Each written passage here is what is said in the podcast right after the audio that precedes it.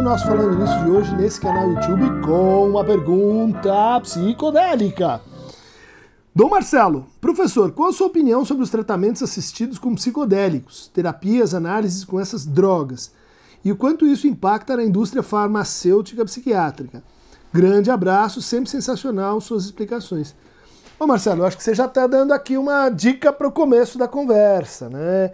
É, os psicodélicos eles foram uh, pesquisados aí até a década de 40, 50, oficialmente por grandes indústrias eh, farmacêuticas como uh, um caminho para desenvolvimento de drogas psicoativas, de drogas que pudessem eh, ajudar o tratamento do sofrimento psíquico, né? Depois disso, elas uh, se tornaram assim proibidas, interditadas, né? Entraram né, no mesmo rol daquelas, daquelas drogas que causariam uma dependência, aquelas drogas que teriam um efeito assim corrosivo sobre é, o funcionamento mental. E, e bom, uh, nós entramos nesse, nessa temporada é longa demais é, de pensar as drogas a partir do paradigma da guerra. Né? Guerra contra as drogas e, e isso é, nos parece profundamente equivocado, né? a partir da, é, das pesquisas aí dos anos 70 do, do psicólogo uh, Bruce Alexander, né? E, que mostrou como a dependência ela não está virtualmente localizada assim no, no poder de dominação do objeto droga, né? a partir da, do questionamento das, das pesquisas anteriores que mostravam como um rato numa caixa de Skinner ele preferia entre a alimentação e a água o, a heroína e isso levava o rato inclusive à própria morte. Né? Então você pensando nesse, nesse tipo de pesquisa, você vai dizer assim: o único jeito da gente proteger as pessoas é indisponibilizar a substância. Porque se elas tiverem a substância, elas vão consumir, isso vai produzir uma espécie assim de dominação cerebral das pessoas e elas eh, vão, ah, enfim, vão, vão chegar a preferir a, a, a droga à vida. Né? As pesquisas do, desse canadense, né, eh, construíram, em vez de uma gaiola de Skinner, uma ratolândia. Né? Então, um lugar mais uh, apropriado para os ratos viverem, com outras ratas, com feno, com brinquedos, com, com uh, várias opções, com espaço. E daí ele viu que aquele resultado, né, é, em que majoritariamente os ratos preferiam a heroína, não se repetia. Né? 10%, se isso, acabavam uh, de fato preferindo a heroína, os outros 90% uh, é, tinham, vamos dizer assim, uma, uma relação recreativa, possivelmente, com a, com a substância. Mas por quê? Porque o ambiente era mais rico, porque o ambiente oferecia alternativas de interesse, né? é, e, e, de e outros objetos de atenção.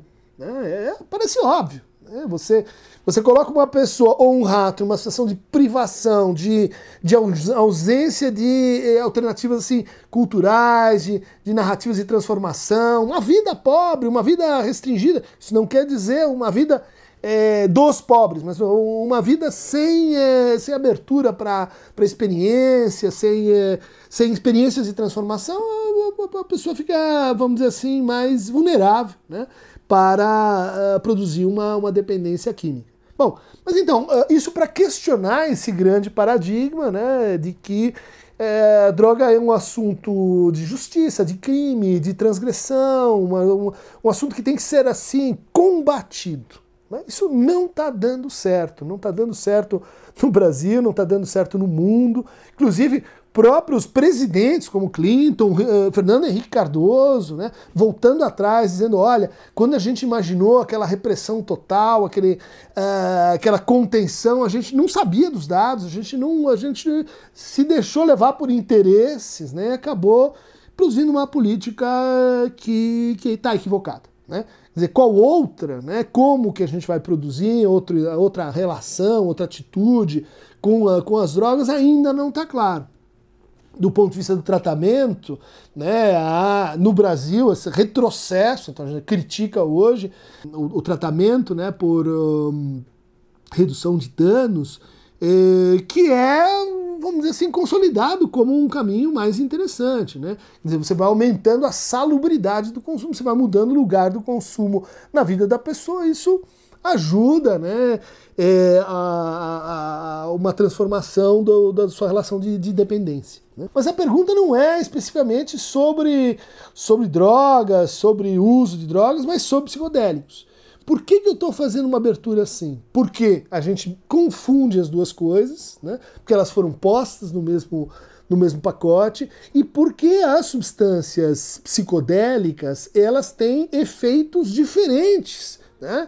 É, do heroína, dos opiáceos, é, da morfina, da, de, de, da, da, maior parte das outras substâncias das quais a gente cria dependência. Por quê? Porque elas estão uh, orientadas para uma experiência muito típica, que é a experiência da uh, alucinação, êxtase, transe, contato com o divino, né? no caso da nossa ayahuasca e de outras substâncias, como a mescalina, né? que tem um consumo ritual no México, né? as psico uh, bilinas, né, os, os, cogumelos, que, que também tem uma. que, que vem de trad tradições de consumo uh, que não estão diretamente ligadas com a indústria, a indústria farmacêutica. Né? Com exceção do caso ácido lisérgico, do LSD, eh, que foi justamente sintetizado aí e acaba sendo também um paradigma, mas eu acho que é um paradigma um pouquinho diferente. Né? Por quê? Porque justamente a maior parte dos, eh, eh, das substâncias eh, psicodélicas elas estão ligadas com uma forma de vida. Elas estão ligadas com um jeito você estar tá no mundo e um jeito de produzir transformações especificamente com relação à tua percepção, né? portanto, a tua experiência proprioceptiva sobre você, exteroceptiva sobre o mundo e nessa relação, eh, os psicodélicos atuam, vamos dizer assim, tocando no núcleos, nos núcleos ligados ao prazer. Isso é muito importante. Né? Quer dizer, o prazer junto com uma outra coisa.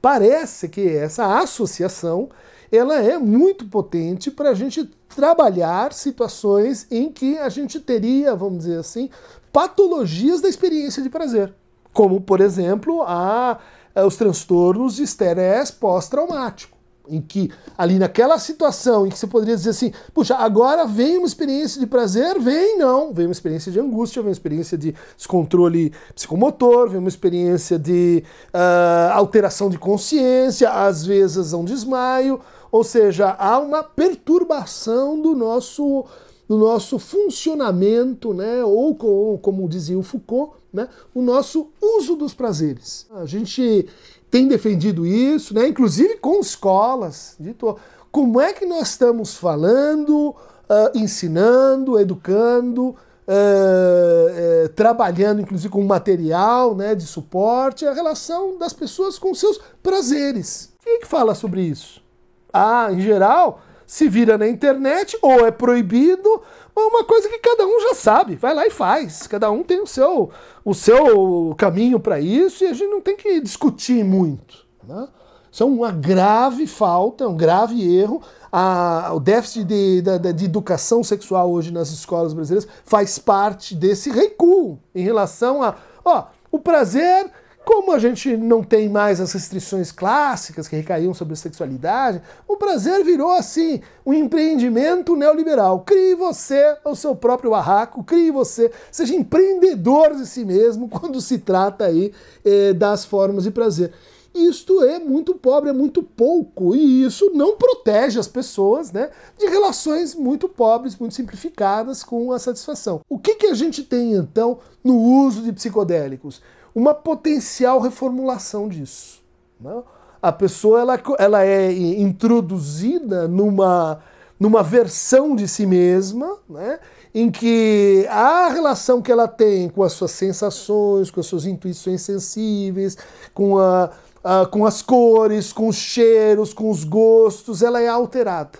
Quer dizer, mas essa alteração por si mesma, o que, que faz? Depois se acorda e passou. Não depois você acorda e você ficou com uma com uma, um rastro mnêmico que diz o seguinte: é possível alterar a sua relação com o prazer. Olha só, você mudou a sua relação com o seu corpo, você mudou aquele sorvete e ficou uma coisa incrível. Aquele copo disso mudou completamente. Você dizia, ah, mas se isso depende então daquilo, quer dizer que eu posso ter uma relação, vamos dizer assim, de atenção, de cuidado, de experimentação em relação a outros prazeres. Isso tem uma relação muito importante né, é, de recolocação, por exemplo, do sujeito em relação à sua perspectivação de futuro.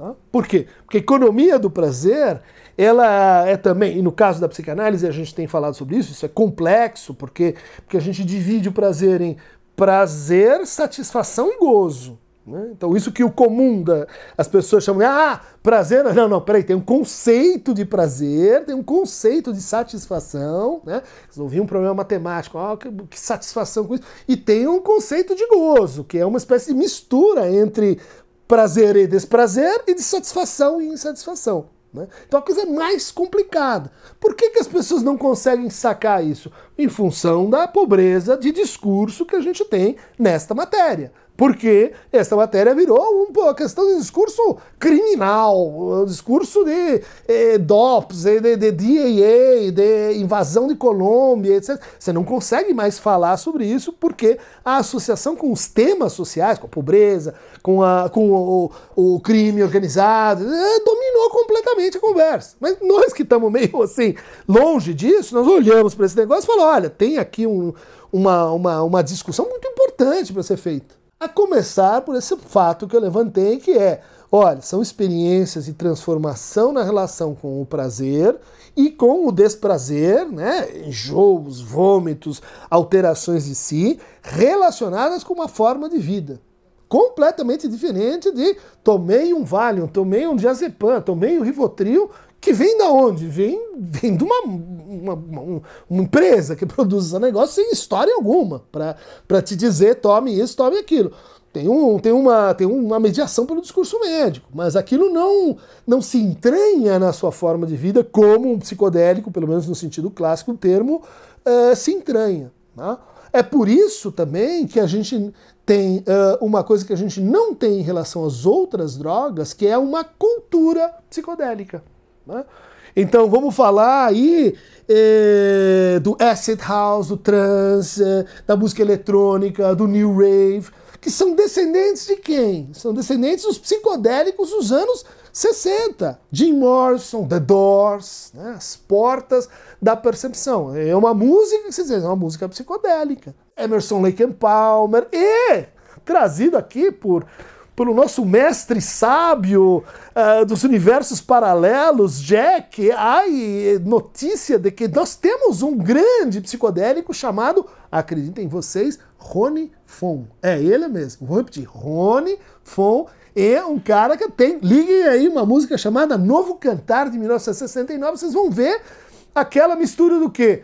Poesia, distorção, criação de uma atmosfera e depois uh, pedais lá embaixo, uh, levando a gente para o quê? Para uma música, a gente também consegue produzir estados de, de transe, de alteração, né? Vamos pensar nos, nos atabaques das, das religiões afro-brasileiras, na África, tem muitas técnicas para produzir isso, né? Ah, a substância psicodélica é só um, um elemento dentro dessa cultura. Né? Vamos lembrar do Timothy Leary, vamos lembrar do Burroughs, ou seja, de todo o movimento beatnik americano, que é o Maio de 68 versão Califórnia, que é, que é o que é um movimento cultural, Patti Smith, Andy Warhol, é uma outra invenção de cultura. Né? Que você vai dizer o que, é isso? Essa cultura psicodélica. Né?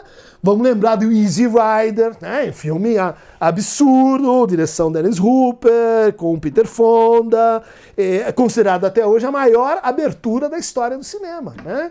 É, com Born, uh, Born to Be Wild, né? Steppenwolf, é, os dois na motocicleta, e é um filme que você começa a ver assim, a narrativa dele vai fazendo assim, vai virando outra coisa, ou seja, vai mostrando para você que as histórias não são lineares, elas são paralelas, e portanto a sua vida também admite vidas paralelas, né?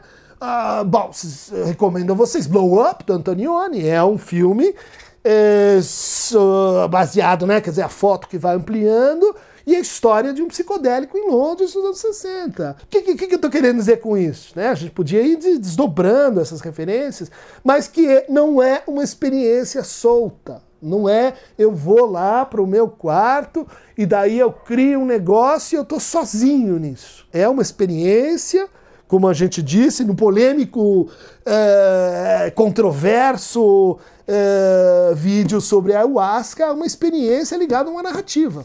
Né? E é uma narrativa que você pode reconstruir, fragmentar. É uma, é, onde é que está a gênese do psicodélico, né, da experiência psicodélica na literatura?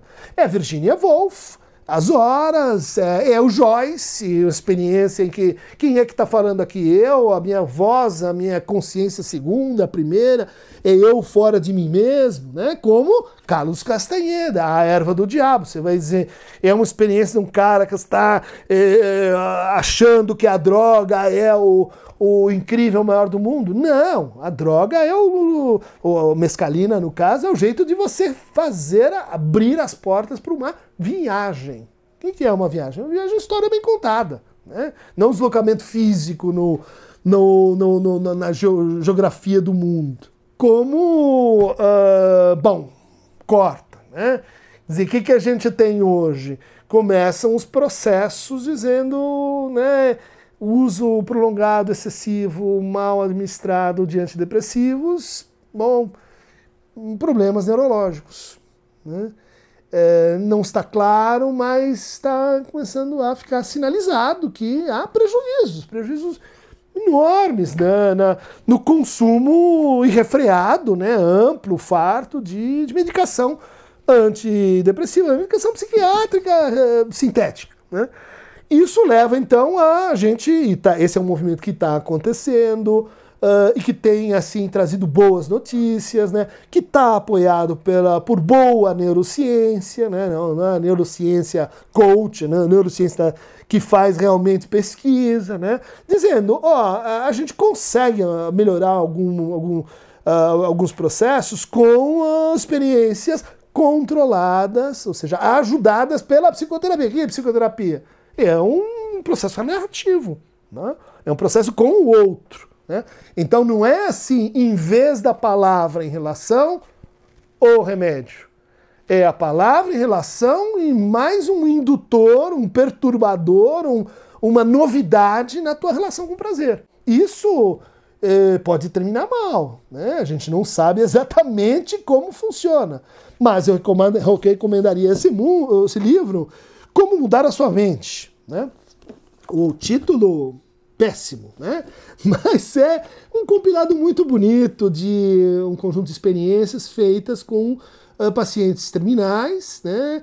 As voltas com angústias terríveis de o fim da vida, vou morrer e etc, depressões fortíssimas e que com a assistência de um psicoterapeuta uh, usam então substâncias psicodélicas e e conseguem é, se conciliar com a finitude, conseguem assim, olha, não é exatamente que eu acredito em Deus agora, né? Eu era um ateu e agora acredito em Deus, mas eu, mas eu vi que, que existem outras coisas, né? De que tem outras versões de mim, tem outras versões do mundo. Não sei direito como isso funciona, mas isto, essa experiência, parece ter um caráter aliviante parece ter um caráter assim de promover o início de certos processos transformativos. Isso é muito legal, isso é muito interessante, né? Mas é um risco, né? Eu acho que quem fez uma boa síntese e uma boa uh, ponderação sobre isso é esse trabalho do Marcelo Leite, né? Psiconautas, viagens com a ciência psicodélica brasileira. Né? Estão fazendo um apanhado de que a gente, a gente trabalhou nessa matéria, existe uma tradição brasileira, tem aí as coisas do, do Carlini, tem as coisas mais recentes do, do Toffoli, né? lá o, grupo de Campinas, é, tem as coisas do próprio Siddhartha Ribeiro, querido Siddhartha, né? E de, de, onde ele vai buscar isso? Ah, ele foi estudar lá os Yanomamis, isso vem sempre junto com uma reflexão sobre cultura. Né? É, que a gente vai ter também no trabalho do Karl Hart, né? esse que é um, que é um defensor justamente do, do uso uh, das, da, da, das drogas, é um abolicionista, aliás, como este canal, acreditamos que não tem que proibir nenhuma droga, mas aí você vai ter que pegar muito dinheiro e dizer o que, que funciona, mais ou menos como, uh, parar com o aprisionamento massivo. Isso, isso é obviamente um atraso para o Brasil. Quarta população carcerária, feita basicamente de pequenos traficantes. Gente, acorda! Não vai dar certo você ficar gastando os nossos recursos, são poucos, policiais, para se manter nisso. É, o mundo inteiro, né? O Uruguai começou aqui com essa experiência ótima, Canadá, Estados Unidos. Alô, vamos, vamos, vamos olhar para fora, é, já está desenvolvendo esses experimentos. Alguns não estão dando muito certo, outros tantos estão. Né? O que, que, diz o Carl Hart? É, é, bom, essa questão ela é muito marcada pelo corte de classe. Né? Então, os ricos usam de um jeito, os pobres usam de outro. Ela é muito marcada pela, uh, pelo discurso punitivo, pouquíssimo atravessada pela, pela ideia de que, olha, para você, então, uh, mexer com a sua economia de prazer, você tem que ter uma educação para isso. É como dirigir um carro. Você foi educado para dirigir, agora, opa, agora eu vou fazer. Não, não fui, nunca ninguém falou nada. Você, tá, vai bater o carro. Né? Então, o que, que é um consumo consciente? O que, que, que são situações. Esse não pode. sinto muito. Para você, não, de jeito nenhum. Né? Ah, bom, para você talvez dessa forma, desse jeito. Então tem esse trabalho, relato, inclusive eh, autobiográfico, né? Um preço muito alto, né? Onde ele conta a própria trajetória dele, que era um neurocientista, e daí vê, vê negro, vendo os amigos serem presos, eh, revisitando toda a literatura, quem pagou estas pesquisas, como foram feitas, né? voltando lá no Alexander Bruce, mostrando que o que a ciência tem a dizer é, tem, tem, tem, tem versões, né? não, é, não são dados alternativos, né? são dados conflitantes, são dados conflitantes específicos para a psicodelia. Né? Então nós não estamos falando em cocaína, não estamos falando infantil, nós não estamos falando em outras drogas, nós estamos falando especificamente destas. Né? Um trabalho que vai nessa direção é, que é uma, um compilado muito interessante sobre o trauma, é O Corpo Guarda as Marcas, Cérebro, Mente do corpo e Corpo na Cura do Trauma, do Bessel van der Kolk, que é um, um ótimo, uma ótima atualização sobre sobre o que, que, o que, que são os efeitos de longo e médio prazo de experiências traumáticas. Então ele vai dizer assim, onde que, a, onde que o trauma pega? Né? A gente sabe que para a psicanálise o trauma é uma estrutura uh, subjetiva. Né? Quer dizer, todos somos traumatizados. A sexualidade ela, ela nos traumatiza, o outro nos traumatiza, a língua nos traumatiza. Tudo bem.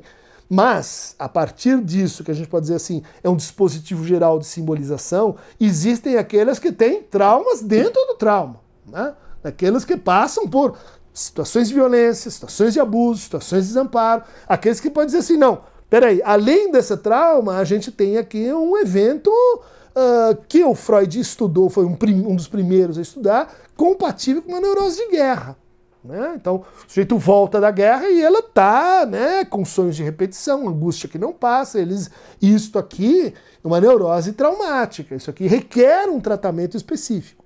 O que, que essas pesquisas estão sugerindo? Que o tratamento do trauma envolve, em alguma medida, uma transformação da economia de satisfação do sujeito. Né? O que a gente, em outros estudos, aí chamou de cálculo neurótico do gozo. Como é que o neurótico calcula, faz suas equações né, de comensurabilidade de prazer e desprazer. Fuga do desprazer ou procura do prazer. É, insatisfação no outro, satisfação no eu. Uh, a coisa é complicada, não, não, não vou entrar nisso aqui, mas me parece que em tudo o que a psicanálise tem dito sobre isso parece extremamente compatível com os achados empíricos eh, eh, da ciência neuro, neurocientífica contemporânea eh, e das experimentações feitas em torno do, do, do psicodélico. Né? Uh, então, nem demonizar, né? oh, guerra às drogas, e nem também angelizar. Né? Ah, não, porque a ayahuasca ela vai realmente criar asas. Não é Red Bull, gente. É só um instrumento para que você dê alguns passos e, e inicie transformações de outra natureza, envolvendo sentido, interpretação, revisão da sua vida, reexperienciação do seu corpo, sondagem de fantasias, né? Como diz Huxley, né? para sondar o inferno ou elevar-se ao angelical, tome uma pitada de psicodélico. Ou, também conhecido como Aqueronta Movebo. Se não posso mexer com os céus, vamos lá embaixo dar uma mexidinha para ver se resolve. Por isso, gente, braço, beijo, aperto de mão e vamos ligar a eletrola no Ronifon!